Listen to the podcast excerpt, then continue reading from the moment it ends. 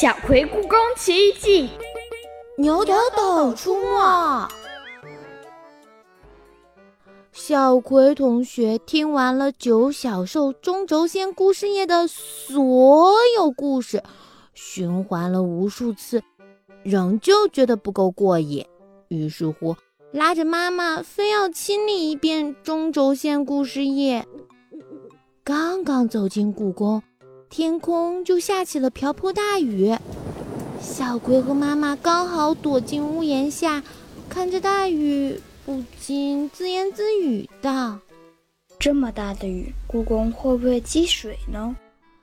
就听耳朵边飘来一个熟悉的声音：“哦，怎么会积水呢？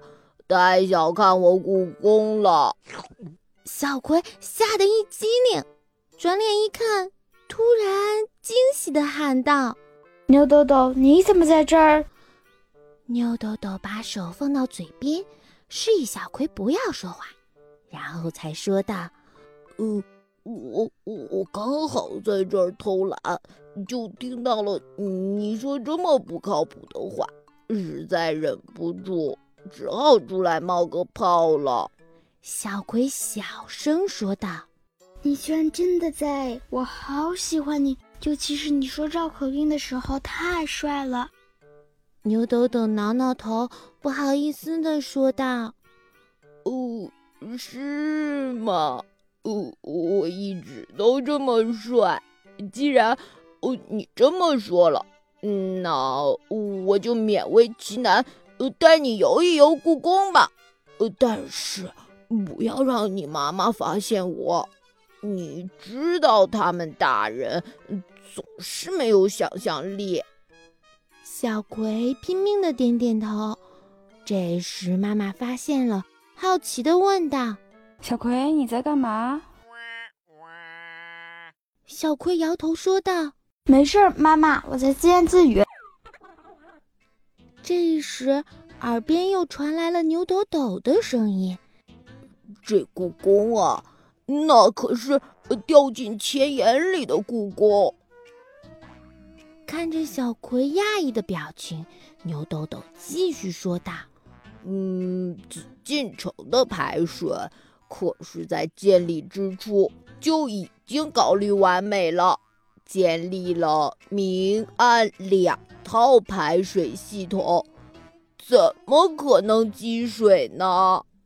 小葵还是满脸的疑惑，牛豆豆只好继续讲道：“嗯，明排水呢，哦，是通过各种排水口，或者是呃吐水嘴，将雨水排到周边的河中；而暗排水呢，哦，则是通过地下的排水道，将水排到河里。”至于哦，排到哪条河呢？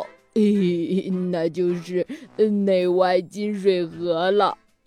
小葵小声的发问：“那你刚才说掉进钱眼里的故宫是什么意思呢？”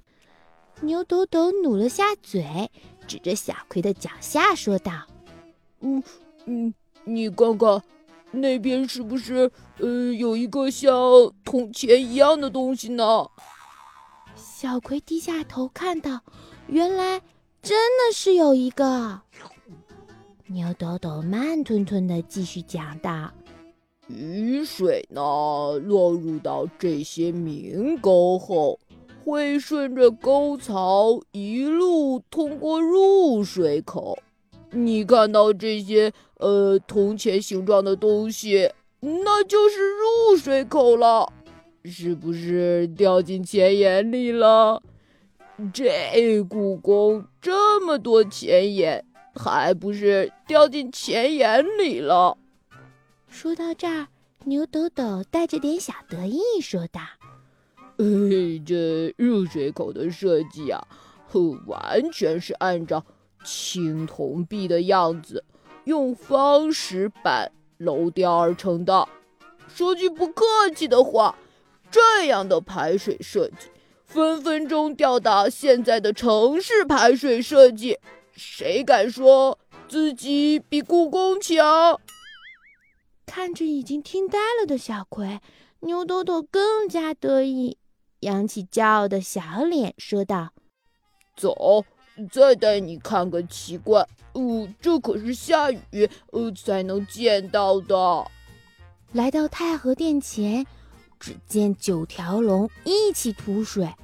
牛豆豆贴心的讲解道：“嘿嘿，这故宫的主题建筑，呃，太和殿，可是建在高大的石基上。一到下雨的时候，因为自然形成的地势落差，雨水会自然从九个龙口喷出，顺势流向沟渠，之后。”就会通过下水道排出城外。牛豆豆还不忘补充道：“呃，当然了，故宫本身就是西北高、东南低，排水系统正好利用了这一地形特点，所以历经六百年的风雨后，咱们故宫依旧棒棒的。”这时，雨停了，天空出现了一道彩虹。牛斗斗又会带小葵去哪儿呢？